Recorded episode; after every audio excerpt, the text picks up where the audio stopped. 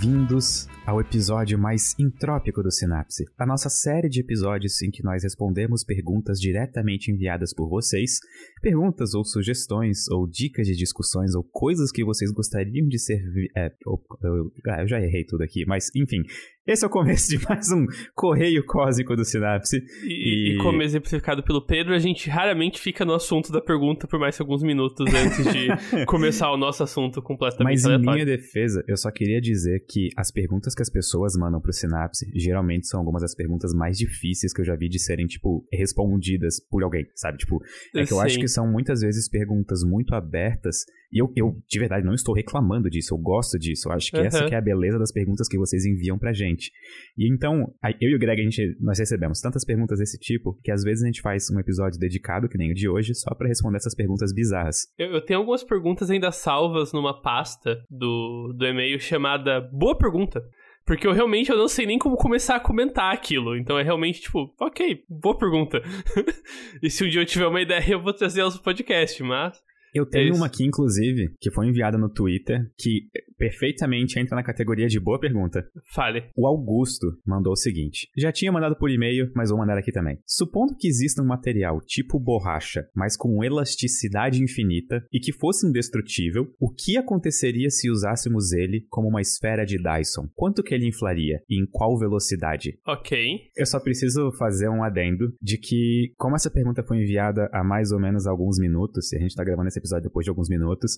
Eu ainda não sentei com uma folha de papel na mão para fazer o cálculo da velocidade, mas eu tenho algumas ponderações importantes. Certo. A primeira delas é que, se eu fizer uma casca, uma esfera, e botar isso, o Sol, exatamente no centro, eu tenho um equilíbrio instável. Então, mais ou menos não importa o que aconteça, essa casca vai ficar em órbita do Sol, mesmo que estática, porque todos os pequenos pedacinhos dela estão sendo puxados para o centro da, de, de gravidade que no caso é o centro do Sol, com a mesma força, então uma cancela a outra, a casca esférica ia ficar estática. O problema é que o mundo não é idealizado e perfeito. Então, qualquer mudança no centro de massa do sistema, a gente já teria a casca esférica sendo atraída gravitacionalmente mais para um lado do que para o outro, e isso ferraria tudo. E, e, o que eu quero dizer é que, assim, essa sua pergunta poderia estar num livro de Física 4, eu acho, por exemplo porque existe uma resposta perfeitamente técnica para ela. O que acontece é o seguinte: o Sol emite radiação, certo? Uhum. Então a gente uhum. vai assumir que a sua casca aí não esquenta absurdamente com essa radiação, consegue emitir a radiação para fora. Isso gera uma pressão de radiação na parede da, do, da borracha envolvendo o Sol. Só que a borracha, por sua vez, teria uma tensão própria, uma, tensão, uma resistência que toda borracha tem. Então, o tamanho dessa casca seria justamente um ponto em que a tensão na superfície da a resistência a ser expandida mais, a tensão da, da casca, se equilibra com a pressão do sol, da, com a pressão da luz do sol.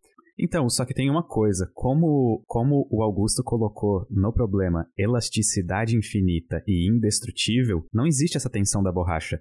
É, então verdade. a gente só vai ter que equiparar a atração gravitacional que um pedacinho de borracha sente com a pressão de radiação que empurra ele para longe. É uma vela solar, basicamente. É uma vela solar 360. No último episódio do Synapse, no 64, a gente comentou sobre essa tecnologia de velas solares, que são sistemas de propulsão que funcionam com base em pressão de radiação. E uma vela solar de 800 metros por 800 metros consegue se mover para longe do Sol, inclusive sair da atração gravitacional do sistema solar. Ela atinge velocidade de escape. O que significa que ela está vencendo a atração gravitacional que o Sol realiza na vela solar aqui na distância da Terra. Ou seja, eu acho totalmente plausível que nesse cenário de uma casca de borracha totalmente elástica, infinita, e que fosse indestrutível, a gente teria um lindo balão cósmico que enche infinitamente. Não infinitamente, Sim, né? Sim, é. Tende a então, zero no infinito. Então, outra conta que dá pra fazer é o seguinte: a pressão de radiação do Sol é de 7 micronewtons por metro quadrado, certo? Uhum. A densidade superficial de uma camada de borracha é de meio grama por metro quadrado, certo? Uhum. Daria para calcular qual que seria a velocidade de expansão disso, porque você consegue simplesmente dividir a, a força pela, pela densidade superficial e você vai ter um, um resultado em, em aceleração, metros por segundo ao quadrado. É, caso esse problema não tivesse o que o Augusto falou da elasticidade infinita e nem indestrutibilidade, uhum. a gente teria uma situação de equilíbrio muito mais real. A gente teria, tipo, um momento em que a borracha simplesmente, a própria tensão da borracha seguraria a expansão. E, e daí aconteceu uma ejeção de massa coronal e tudo ia... é, é, é, tipo, seria uma possibilidade. Mas pensa que legal, a gente ia meio que embrulhar Júpiter para presente. Sim. pois é, pois é. Boa pergunta. Essa boa, boa pergunta, pergunta, literalmente. Eu acho que a gente já começou o episódio com os dois pés na porta. Se, se eu estivesse num contexto mais flexível, eu estaria indo para um quadro branco mais próximo, fazer contas e conversar com amigos sobre ideias absurdas. Não, assim, eu não vou mentir que eu fiz, tipo, no verso de um papelzinho que eu tinha aqui, só uns esboços. E a primeira conclusão, justo com esse negócio da indestrutibilidade e da elasticidade infinita, foi que tipo, ia expandir até, até adeus, vai, vai indo, não, não volta mais. Inclusive, essa é uma das, uma das problemáticas de uma esfera de Dyson, ou de uma, um enxame de Dyson. Para quem nunca ouviu falar, uma esfera de Dyson seria um dispositivo tecnológico que civilizações altamente avançadas avançadas teriam, porque a gente imagina que chega em um ponto do estágio de desenvolvimento de uma civilização em que a demanda energética dela é mais ou menos o output energético, o que o Sol emite de energia, em, por exemplo, um segundo. Então seria interessante a gente ter um sistema para captar essa energia, e um desses sistemas seria uma esfera ou enxame de Dyson.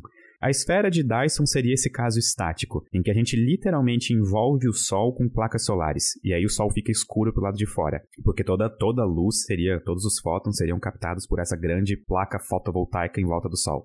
Só que no enxame de Dyson, ele é um pouco mais realista, porque ao invés de uma única casca, a gente tem várias pequenas células fotovoltaicas girando ao redor da estrela, em órbita com a estrela, e uma das problemáticas é justamente a pressão de radiação, porque com o tempo elas seriam afastadas, então elas precisariam ser recolocadas em posição. E isso também tem um gasto energético, então, a não ser que elas fossem colocadas exatamente no ponto de equilíbrio instável, em que a pressão de radiação do Sol que empurra a, a, a, o painel solar para longe é equiparado com a atração gravitacional. Interessante. Sim, é. é o, a, a, o enxame de Dyson é simplesmente você fazer botar os painéis, painéis solares na cara do sol mesmo. é isso. Eu gostei muito dessa pergunta, viu? Eu acho que ela abre bastante, bastante brechas. Pois é. Eu, eu acho que seria interessante também tipo, brincar com, a, com os critérios que, e limitações que a gente tem botado na, na casca de, de borracha aí. Ver como que diferentes valores de elasticidade fariam a, a região de equilíbrio mudar e tudo mais. Então, os limites para infinito e ver se é consistente.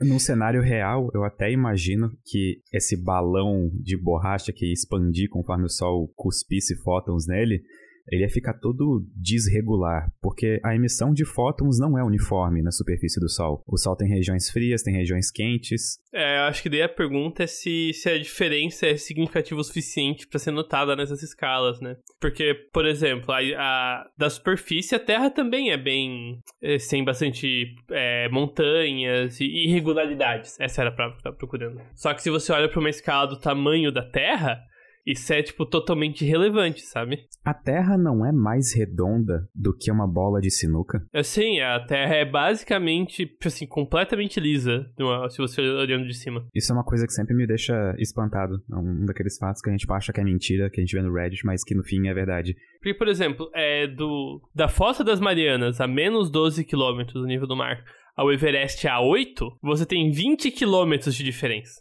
E o raio da Terra é de 7 mil, 6 mil metros? 6 mil quilômetros. É, 6.400 quilômetros. É. Então, isso é uma irregularidade de tipo 0,3%. Nossa, realmente. É, é muito pouco. Uh, bota numa bola de bilhar aí, que eu, por simplificação, vou assumir que tem 5 centímetros. Isso é equivalente. 5 centímetros é grande, mas sabe? Faz 5 aí. Isso seria equivalente a uma rugosidade de é, menos de, de um milímetro. Ou seja, não façam isso em volta do sol porque vai dar ruim. É, se forem pro sol, vão de noite. Greg, a gente tem quatro perguntas em série aqui, eu acho que agora que se complementam. Quer dizer, elas são diferentes okay. em si, só que eu acho que elas seguem uma mesma grande temática. Certo, então, então vamos A primeira lá. foi feita pelo Alex no Twitter, e ele pergunta o seguinte: Vocês acham que no futuro o desenvolvimento tecnológico tende a se aliar com questões sociais, em vista de sanar problemas como fome e desigualdade, ou vocês creem mais em um futuro tipo cyberpunk? Sim.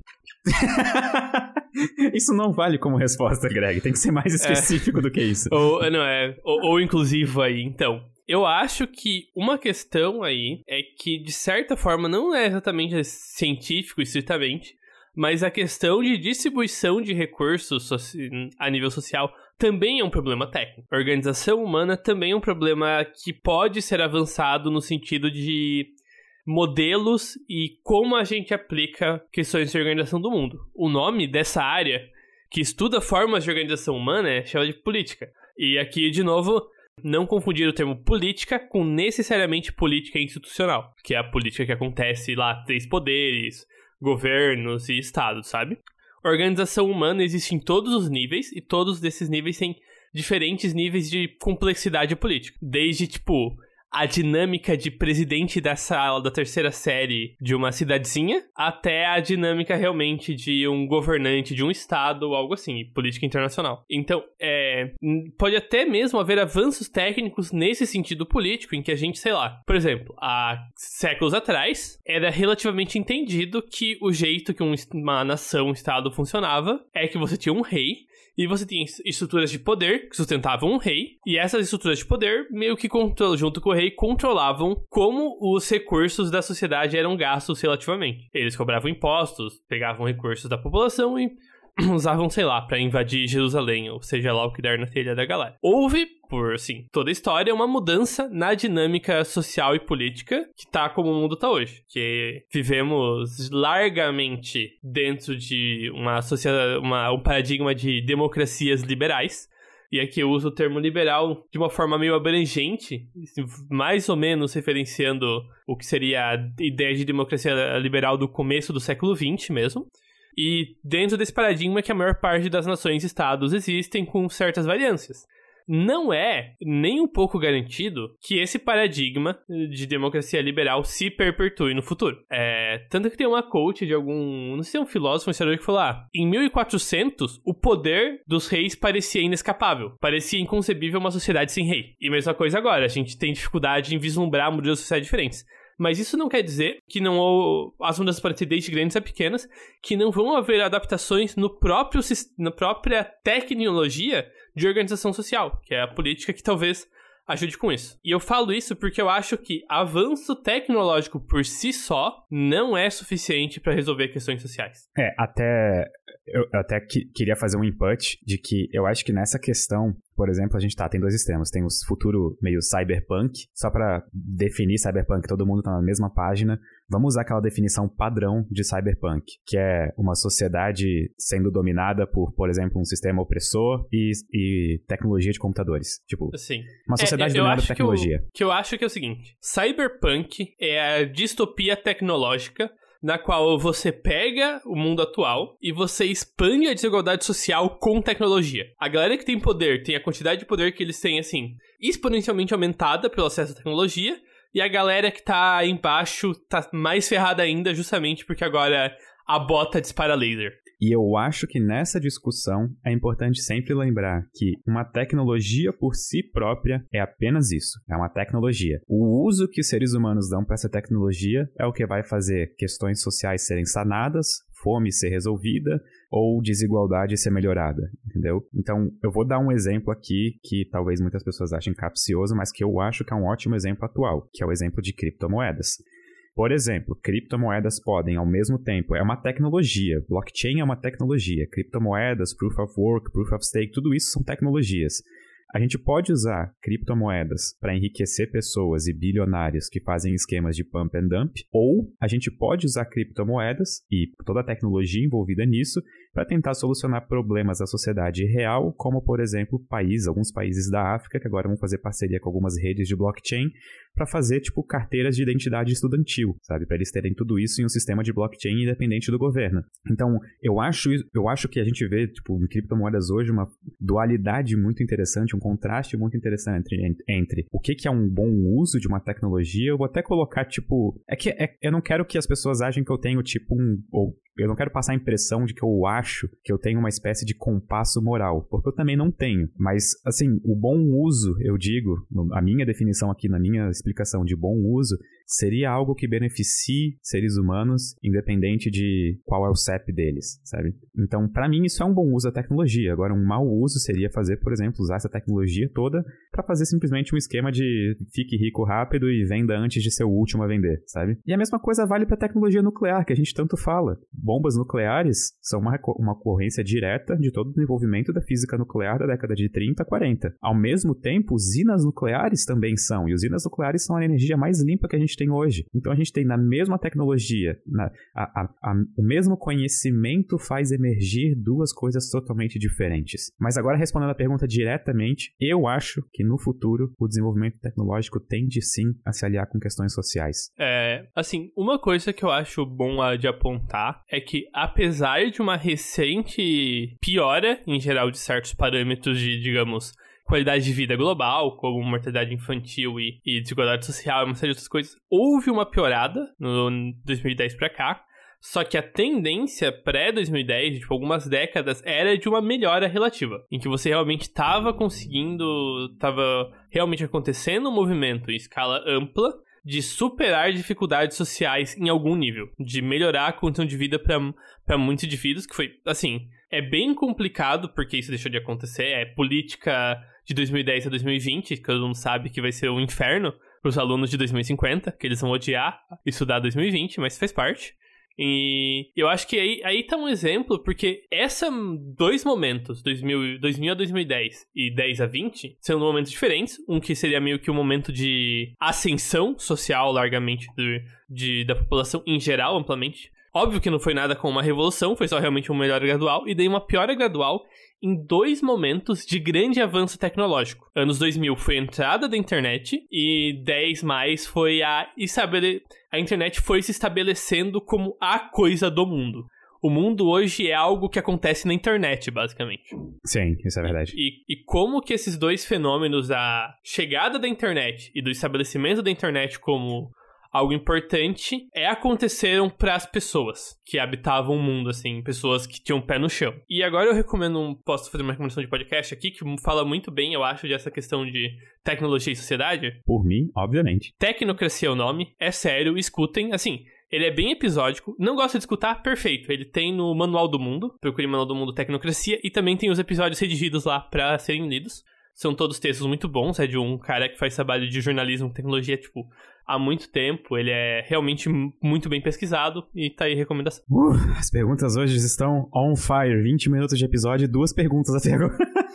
Então, é, tem, tem a próxima que você falou que vai tudo engatando aí. Vai tudo engatando. Posso mandar já a próxima aqui? Não, então acho que agora que, agora que começou tem que terminar. Então tá. Então, na verdade, são mais três perguntas, tá? Então, vamos lá. Essa pergunta veio do João Machado. E ele pergunta o seguinte: Em um mundo descentralizado, e ele coloca entre parênteses, estados fracos ou inexistentes, como podemos avançar. É, fecha parênteses, desculpa. Como podemos avançar pesquisas e estudos científicos? E ele abre um parênteses e escreve: os que são úteis. Tá, então, resumindo, aqui... em um mundo descentralizado e sem dinheiro do governo, como que nós podemos avançar pesquisas e estudos científicos? Então, agora eu quero dar um exemplo da, da vida real de anarquia pura, Pedro. Eu algo completamente anárquico que, não sei se o termo é certo, mas que existe no mundo moderno. A maioria das pessoas nem se liga que é uma forma de relativa anarquia, que são relações internacionais. Hum, prossiga. Não existe relações vinculantes entre países. Tudo é feito largamente por cooperação e confiança muito mútua. Isso até é um exemplo de por que você perder confiança internacional é péssimo pro seu país, porque de repente ninguém quer cooperar com ele. E isso é algo, acho que o xadrez verbal fala muito, que relação internacional é conversa só, é diretamente negociar coisas. Então, uma coisa que eu acho que é legal de, tipo, até pensar, e eu não tô falando isso pra, tipo, defender uma sociedade desorganizada, tipo, descentralizada e todo o resto. Só que, no fundo, no fundo, todas as estruturas que a gente chama de centralizadas, seja de produção de trabalho, seja de organização governamental, são, na verdade, seres humanos se organizando em várias camadas. E, em geral, a maior parte dos modelos de descentralizados aí que se propõem, é... o que eles defendem não é a falta de organização, e sim a falta de hierarquia em geral. E hierarquia e, organiza... e organização são duas coisas diferentes. É, por exemplo, uma estrutura, assim, obviamente super simplista. É, você tem um chão de fábrica, certo? E você tem um chefe que pode demitir os funcionários, certo? Isso é uma organização com uma dinâmica de hierarquia. Só que você também poderia ter, por exemplo, um chão de fábrica, em que você tem um chefe e você tem os funcionários, só que agora é uns funcionários só que tem poder de demitir o chefe, e o chefe não pode demitir funcionário, só os funcionários que podem se demitir por maioria ou demitir o próprio chefe. E aí você tem a mesma organização com outra hierarquia. Então, por mais que exista uma forma de hierarquia do mundo atual, essa não é a única forma de organizar as coisas. E a hierarquia do mundo não é necessariamente a organização do mundo. E da mesma forma, ciência e colaboração, análogo. Eu vi um vídeo muito interessante esses dias, eu, eu acho que era Econ acho que é Economy Explained, o nome do canal, em que ele justamente estava dissertando sobre investimento em exploração espacial. E, bom, isso até era um vídeo que eu queria fazer faz muito tempo de por que, que devemos investir em exploração espacial. E eu estou dando esse exemplo porque investimento em exploração espacial pode ser considerado quase como investimento em ciência de base. Ele é um investimento de alto risco no sentido de eu estou colocando meu dinheiro na frente em algo sem necessariamente saber se aquilo vai me retornar alguma coisa no futuro. E, por exemplo, a gente hoje em dia, da maneira mais ou menos como a sociedade se organiza, esse é mais ou menos o papel do Estado. Por exemplo, quem coloca postes de luz na rua é o Estado, é, por exemplo, o governo. E a intenção de o governo colocar esses postes é, na rua é justamente porque se eu não paguei por aquele poste, eu não vou ter o acesso àquele poste privado, ele continua iluminando a rua, independente de se eu paguei por ele ou não. E a mesma coisa por muito tempo aconteceu com exploração espacial. Então, eu, assim, eu não ia colocar meu dinheiro, por exemplo, para enviar o homem para a Lua porque eu não tinha nenhum retorno direto com isso. Só que é, o governo, tipo, o Estado poderia fazer esse tipo de investimento, meio que, tipo, contrariando as vontades das pessoas muitas vezes, e no fundo, tipo, acaba sendo uma coisa boa em alguns casos, como por exemplo, pousar na Lua e avançar a tecnologia, ou investir em ciência de base, é uma coisa positiva. Só que às vezes também esse mesmo tipo de ideia pode ser utilizado para uma coisa ruim. Por exemplo, investir em guerras, ou invasão de outros países em outros continentes. É, e foguete é o exemplo perfeito, né? Porque a corrida espacial era basicamente propaganda para os sistemas de propulsão das armas nucleares das potências nucleares do século XX. E aí eu fico pensando que em um mundo descentralizado, vamos supor que a gente chega num estágio assim que, tipo, governos começam a ficar enfraquecidos no sentido de não ser mais a, a força motriz desenvolvimentista que coloca dinheiro em tudo, sabe? Eu tô partindo desse princípio. Eu acho que o investimento em ciência de base ele pode acabar acontecendo mais ou menos da mesma maneira que acontecia o investimento em startups no Vale do Silício quando aconteceu aquele boom. Por exemplo, pessoas ricas têm muito dinheiro e elas querem retorno com esse dinheiro. Então, por muito tempo, o que elas faziam? Elas botavam, por exemplo, em filmes. Entravam em grandes produtoras e viravam investidoras de indústrias do cinema para fazer muito mais dinheiro quando lançam um filme e ele gera bilhões de dólares. Só que depois que chegar, por exemplo, a parte de startups, eu posso investir em uma startup, botar um monte de dinheiro nela, assim que ela está surgindo, e esperar um monte de dinheiro de retorno. E isso é uma operação de risco. Eu não tenho como saber se uma startup vai dar certo ou não, e a maior parte delas pode falhar, e são pouquíssimas as startups que valem bilhões de dólares e realmente entregam algo que vale bilhões de dólares. E da mesma forma, algo análogo pode ser feito com ciência de base. Se eu tenho muito dinheiro para investir e as outras opções começam a ficar desinteressantes, as pessoas sempre vão buscar lucro. E elas podem lucrar com ciência de base. É, eu, eu acho que o problema também, uma questão aí de você lucrar com ciência de base, é que é, que é ainda mais um tiro no escuro que as outras alternativas. Exato, sim. Porque, isso de assim, fato. Completamente. Por exemplo, Pedro, vou dar um exemplo. Você é um homem rico no século XIX certo? Metade da década. E eu vou te dar duas opções de investimento em ciência de base. Tem esse tal de Kevin aqui tentando desenvolver um motor para mover locomotivas melhor, certo? E tem esse tal de Max alguma coisa tentando fazer umas contas esquisitas aí. Em qual das duas tecnologias você aposta? Então, obviamente eu investiria no cara que tá tentando fazer um motor mais rápido. É, e esse tal de Max, o El, alguma coisa assim, inventou o rádio. É, pra contribuir pra invenção do rádio anos depois, sabe? Que foi, tipo, a tecnologia mais revolucionária do século da época dele. É completamente absurdo. É ele, eventualmente, o Hertz, que inventou o rádio. E pesquisa de base e tudo isso. E daí você tem um exemplo também contrário. Que essa galera tentando criar o um motor sem querer, descobre uma teoria super fundamental chamada termodinâmica. Então, assim, tipo, uma total inversão de expectativas. E aqui eu até precisava deixar claro que eu gosto da ideia de descentralização. E é uma das coisas que me interessa. Eu leio muito sobre isso, sobre aplicações de coisas descentralizadas. Só que eu ainda não consegui encontrar uma maneira de garantir que coisas como ciência de base continuassem sendo é, desenvolvidas e impulsionadas sem ter, por exemplo, um papel que a gente tem hoje de um governo ou alguma coisa do tipo. E isso, inclusive, é um pedido de pessoas que entendem disso. Por favor, mandem textos no e-mail do Synapse, mandem no Twitter, Porque eu acho que é um assunto que eu adoraria ler mais para entender mais sobre. Eu acho que um exemplo interessante disso é a questão do LHC, o Grande Condutor de Hadron, certo? É, porque eu acho que ele mostra como, justamente, a gente falou agora há pouco que como diferentes estruturas de organização geram diferentes incentivos e terminam em resultados diferentes, certo? Originalmente, a ideia é que o LHC ia ser nos Estados Unidos. Só que o mecanismo de, de fundos para ciência de base nos Estados Unidos eles não tinham mecanismos para garantir investimento regular por muito tempo. Basicamente, existia sempre a chance de que ia mudar o presidente, ia mudar as políticas, e de repente o LHC ia perder fundos por quatro anos. Enquanto isso, na União Europeia, o, o, eles tinham mecanismos para garantir que, independente da mudança de governo, o LHC, sim, receberia incentivos relativamente constantes em valores, sabe, fixados e corrigidos por inflação por décadas, independente das mudanças políticas. E daí acho que tem, tem até uma questão, sabe? Esse modelo um pouco mais dinâmico dos Estados Unidos não foi é, de benefício, não foi um incentivo certo para um projeto de ciência de base de muito longo prazo, enquanto um modelo um pouco menos flexível, que consegue se engessar em prol de um objetivo um pouco mais centralizado, de fato conseguiu gerar incentivo. Eu acho que tipo, é um exemplo bem claro de, tipo, e não querendo dizer certo ou errado, só uma história que eu acho que se aplica aqui que não, pode ser interessante. Eu acho essa história importante para mostrar o lado bom de uma coisa centralizada e de um tipo de investimento que funcionou.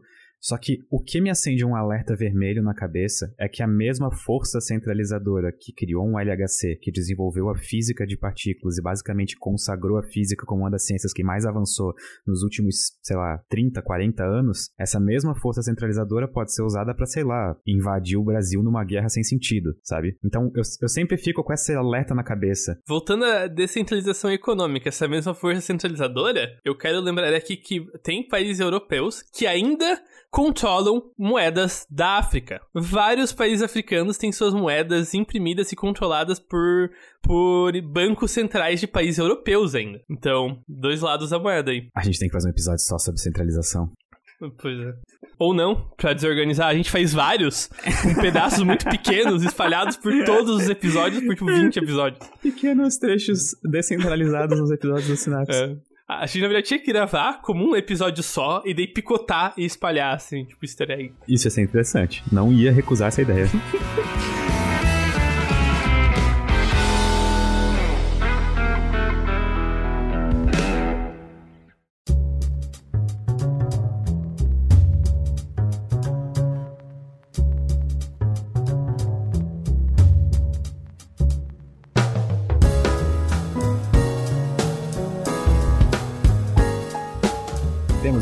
perguntas?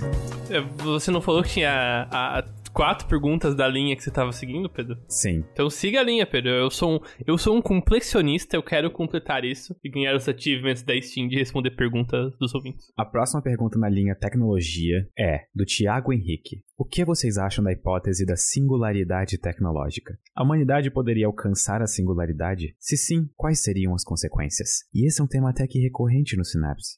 Greg, você quer introduzir e definir o termo singularidade tecnológica para quem ainda não está por dentro? Singularidade tecnológica é a hipótese que relaciona o crescimento tecnológico desenfreado de uma superinteligência, uma superinteligência artificial há mudanças irreversíveis na civilização humana, como diria a Wikipedia. O ponto é que eventualmente a gente vai criar uma inteligência artificial que é tão excessivamente boa em realizar algo que isso vai basicamente trivializar algo, vai mudar fundamentalmente a existência. E para mim, eu em geral vejo que tem duas categorias dessas, que é a, simplesmente uma inteligência artificial relativamente normal que sem querer estraga tudo, de tão boa que ela é, certo? E a, no caso em que você cria uma inteligência artificial forte, que desenvolve consciência própria, e de repente nós temos um overlord, certo? E, sabe? Tem uma TED Talk muito boa do Sam Harris, que ele fala justamente sobre isso, e ele justamente defende a tese na TED que uma inteligência artificial nesse nível de singularidade tecnológica seria provavelmente a última invenção da humanidade. Só que não necessariamente porque a humanidade acabaria depois dessa invenção. Existem alguns desdobramentos desse cenário que podem acontecer. Sim, uma inteligência artificial, digamos, consciente ou pelo menos extremamente inteligente,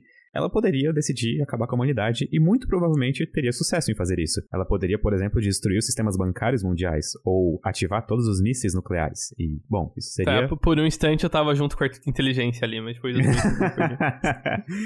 Ou então, a inteligência artificial pode ser a última invenção da humanidade, justamente porque não importa o quanto que seres humanos se esforcem e trabalhem em equipe, eles simplesmente não vão conseguir fazer o progresso acontecer tão rápido quanto com o uso daquela inteligência artificial. Ela basicamente seria o cérebro mais inteligente da galáxia ela trivializaria esforço intelectual humano. Exato. Pesquisas de física, por exemplo, não fariam mais sentido de ser feito por seres humanos porque seria simplesmente gasto de tempo, sabe? Tipo, existe literalmente uma máquina que faz isso em uma questão de, digamos, 100 anos de pesquisa em um mês, sabe? E todos os jogos de estratégia seriam resolvidos instantaneamente, né? Exato, o xadrez viraria é. um jogo com solução fechada. Assim. É só jogar Reina E2, segunda jogada que empata, diz uma inteligência artificial pelo interfone. Ou começa com London jogando de brancas que o oponente fica sem saber o que fazer.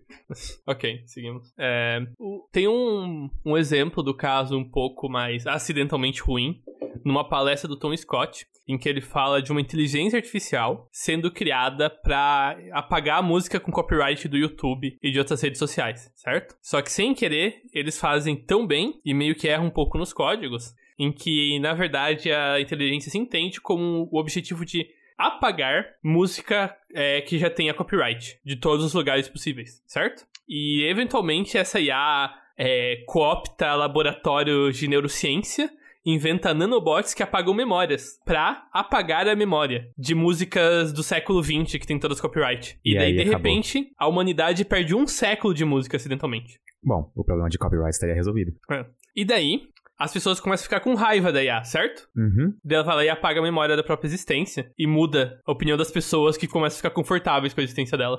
Porque ela pode fazer, desenvolver essa capacidade aí.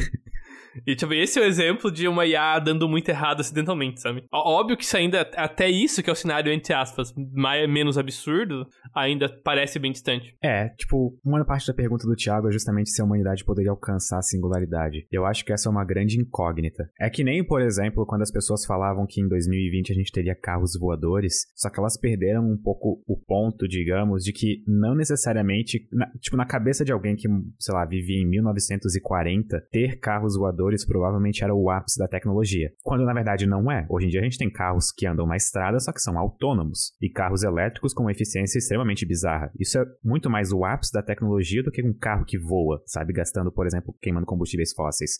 Só que a gente não, tipo, a gente tá tentando olhar para 2050, 2060 pensando numa singularidade tecnológica, pensando numa inteligência artificial que resolva tudo pra gente. Só que a gente não necessariamente tem certeza de que isso seja, tipo, o endgame, sabe? De que isso seja, tipo, nos nossos cérebros atuais, no nosso, tipo, espírito da época atual, isso faz sentido. Mas quem sabe daqui a 30 anos isso não faça sentido. Não basta ser uma boa ideia, é preciso ser verdade na ciência, o que é um azar Exato. infeliz aí. Eu já tive muitas boas ideias. Infelizmente, os modelos não concordaram com as minhas ideias. A última pergunta do segmento de tecnologia agora, Greg. E ela veio do Crisan. Vocês acham que ainda existe uma solução para o aquecimento global que estamos enfrentando agora? Qual seria ela? Parar de emitir gases estufa? É a solução? Ok, é uma boa solução, só que existe um problema sério com essa tua solução. Qual que é? A, a praticabilidade dela? Não, os países é... hoje que conseguem parar a emissão de gases de efeito estufa geralmente são países mais ricos e desenvolvidos que têm, tipo, estágio de desenvolvimento tecnológico para isso. Os países que ainda estão em desenvolvimento não tem, digamos, a disponibilidade tão rápida. Então, de certa forma, parar o aquecimento global pioraria a desigualdade social. Seria um dos trade-offs de hoje em dia simplesmente cortar gases de emissão de efeito estufa. É, isso inclusive era uma pauta política do Brasil muito forte em torno dos anos 2000, inclusive. É, eu não sabia. Sim, né, assim, eu acho que é, sim, não, isso foi, foi até o Brasil que começou com esse discurso que eles chamavam de é, deveres iguais e responsabilidades diferentes, sabe? Porque eles meio que o argumento, e eu não tô nem concordando nem discordando, apesar que eu tenho mais pra concordar com isso em um certo nível, que, por exemplo, ah, a Inglaterra vai parar de emitir gases estufas em uma década, exemplo, e por favor, Inglaterra, siga o exemplo.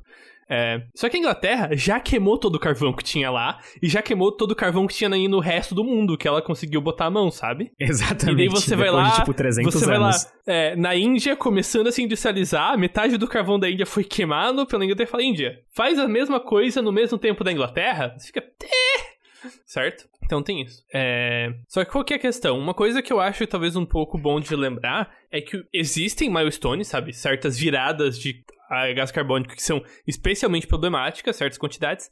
Só que o aquecimento global é gradual. Ele não é uma lâmpada em que vai ter, não, sem aquecimento, é aquecimento. Ele, ele não é determinístico, de... né? Tipo, ele não é, é tipo discre... é, é, é discreto. É. Ele não é quântico, é.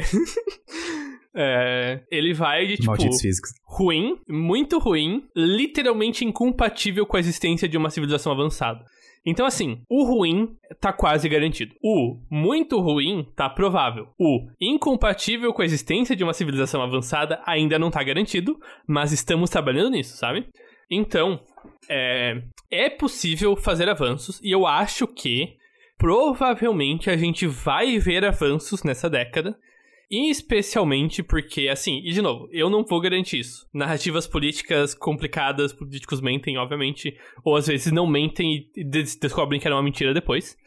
Porque, pelo que eu vi dos últimos discursos lá dos Estados Unidos, eles estão tendendo a se alinhar mais com uma visão de mundo mais, mais verde, como eles gostam de chamar, certo? E o osso polo geopolítico atual do mundo aí, que é a China, por mais que a China contribua uma porrada de gás também, também tem uma narrativa relativamente positiva a menos emissão de gases de efeito estufa. Então, eu acho, e de novo, minha opinião como um leigo que acompanha essas coisas é que provavelmente vão ter avanços positivos, só que talvez seja a mesma história de sempre. A gente tem avanços positivos, mas raramente suficientes quando a gente fala de questões climáticas, hein? É, se eu fosse pensar em uma solução, digamos, uma solução zero, tipo assim, que a gente tem que começar agora, a gente precisa eletrificar tudo que usa energia. Transporte, é, máquinas, fábricas, indústrias, residências. Comece a usar energia elétrica em vez de queimar qualquer combustível fóssil ou qualquer outra fonte de energia que não seja renovável. E a partir disso, por exemplo, a gente cria outro problema, digamos, que se a gente muda todos os carros para elétricos, a gente ainda tem um problema de que se a energia que estiver entrando nas baterias desse carro elétrico vier de uma usina termoelétrica queimando carvão, a gente continua mais ou menos elas por elas. Tudo bem, a gente não vai estar tá emitindo gás carbônico ou gases do efeito estufa no, na locomoção em si, com a queima do motor, mas a gente vai estar tá emitindo indiretamente abastecendo o nosso carro elétrico todo dia. Então acho que o passo zero é a gente eletrificar tudo que dá para eletrificar no grid, transformar tudo em dispositivos elétricos e mudar para matrizes renováveis. E aí, por isso que eu acho tão importante para isso acontecer no curto prazo e ser uma possibilidade viável, a gente fazer o uso, ou pelo menos considerar o uso de usinas nucleares. Sim. Então, é, uma outra coisa também boa de lembrar é que os impactos de gases estufa são multifacetados. Nós temos umas três principais frentes de emissão de gases, que é, primeiramente, eu acho a coisa que mais dá os dois, produção de energia para consumo, tipo casa e indústria, por mais que tenha um impacto grande, não é o impacto principal. Transporte e produção de comida são as duas coisas. E, e, de novo, eu não falo isso porque eu sou a pessoa que eu sou, mas, sabe, olhem o último grande reporte da Nature lá, se vocês querem ver é, produção de alimentos à base de animais tem muito impacto também, a par com o transporte. Não sei exatamente qual é o primeiro, mas é significativo também. E esse é especialmente interessante porque a emissão dele é de metano. E metano tem uma vantagem e uma desvantagem. A desvantagem é que metano é drasticamente mais impactante do que gás carbônico diretamente. Tipo, 16 vezes mais impactante na atmosfera. A vantagem é que ele sai mais rápido da atmosfera. Então esse, esse é um que se a gente agir relativamente logo, é o que a gente tiraria os melhores impactos positivos em curto prazo, aí, que é contornar a grande emissão de metano por múltiplas fontes aí de produção de comida diferente. E aqui eu falo a mesma coisa que todo mundo tá falando sobre a Covid. Sigam os especialistas, olhem os climate reports da Nature, sigam pessoas que falam de ciências climáticas no YouTube e no Twitter, deem voz pra galera que entende isso, sabe? Não pra mim, por favor. E que tal terminar esse episódio com uma crise existencial? É assim que, assim que terminamos todos os episódios, não? Então vamos lá. E aí então vem uma pergunta do Zach Wibelin, e eu espero que eu esteja falando direito o nome. E é: Minha crise existencial. É inevitável que cada um de nós seja esquecido depois da nossa morte. Então, qual o sentido de viver sabendo que nenhuma ação ou reação vai ser lembrada no futuro? Eu vou responder essa pergunta não só com uma pergunta, mas com uma indicação musical, que eu já fiz nesse podcast, mas falei de novo, que é Rain of Kindo, é o nome da banda, e é do álbum deles de 2013, que eu infelizmente esqueci o nome aqui, mas eles têm uma música sobre isso, que eu gosto muito, e tem um certo momento da da música em que eles falam: Ah, sim, você vai ser esquecido. Mas por que exatamente você quer ser lembrado, sabe? Porque assim, ok, de uma perspectiva cósmica, a gente é relativamente insignificante. Só que é uma coisa que vale a pena se perguntar aí. É que assim, eu consigo também relativ relativizar a nossa importância, se você quiser, não tem problema, sabe? Ah, legal, a gente é pequeno, estrelas vão explodir e a gente vai ser destruído, ok, legal. Mas por outro lado, a gente é a coisa mais complexa do universo. Então, ok, a gente talvez seja a gente olha para estrelas como incríveis, mas talvez a gente é mais incrível que estrelas. Tipo, legal, a gente não, não dura para sempre, mas as estrelas também não. E pelo menos eu vou conseguir escrever que eu tive aqui. Só que outro ponto aí. Se você é importante, você é responsável, com grandes poderes e grandes responsabilidades. E eu, particularmente, prefiro ser livre do que ser responsável por coisas importantes. E é um erro tentar encontrar um sentido que funcione para vários seres humanos de uma só vez sentido de existência e sentido de vida, por exemplo, as coisas que nos deixam realizado e que fazem a gente sentir que, ok, estou vivendo por esta razão, é uma coisa que tem que ser encontrada por cada pessoa. E somente cada pessoa pode encontrar um sentido que a satisfaça. Por exemplo, o meu sentido pode ser jogar Sea of Thieves todo dia de noite. E pode ser isso que me faça me sentir vivo. E em alguns dias, sim, isso é o que me faz me ficar vivo, entendeu? E tudo bem. É. O, o, meu sentido da vida é recusar o convite do Pedro para jogar Sea of Thieves toda noite. Exatamente. E tudo bem com isso, entendeu? É, eu acho que várias pessoas passam por algum momento existencialista na vida, em que as coisas perdem sentido e, como diria é, o Sartre, a gente é acometido pela náusea. E tudo bem, sabe? Não existe nenhum problema em questionar qual que é o sentido da vida ou se sentir desamparado em alguns momentos. É, só que é importante, tipo, que a gente encontre o que, que a gente quer que seja o nosso sentido. A vida não é tipo um jogo em que a gente é dado uma missão e a gente tem que cumprir essa missão. É literalmente o pior dos tipos de jogos. É um sandbox sem missões. É um Minecraft. Tua única função é ficar vivo, sabe? e o que tu faz é. nesse meio tempo não importa. É, tipo, justamente o fato de a gente não ser lembrado um dia, que como o Greg falou, faz a gente ficar livre para decidir o que, que a gente quer fazer. Quais são as coisas que eu vou fazer para me sentir importante?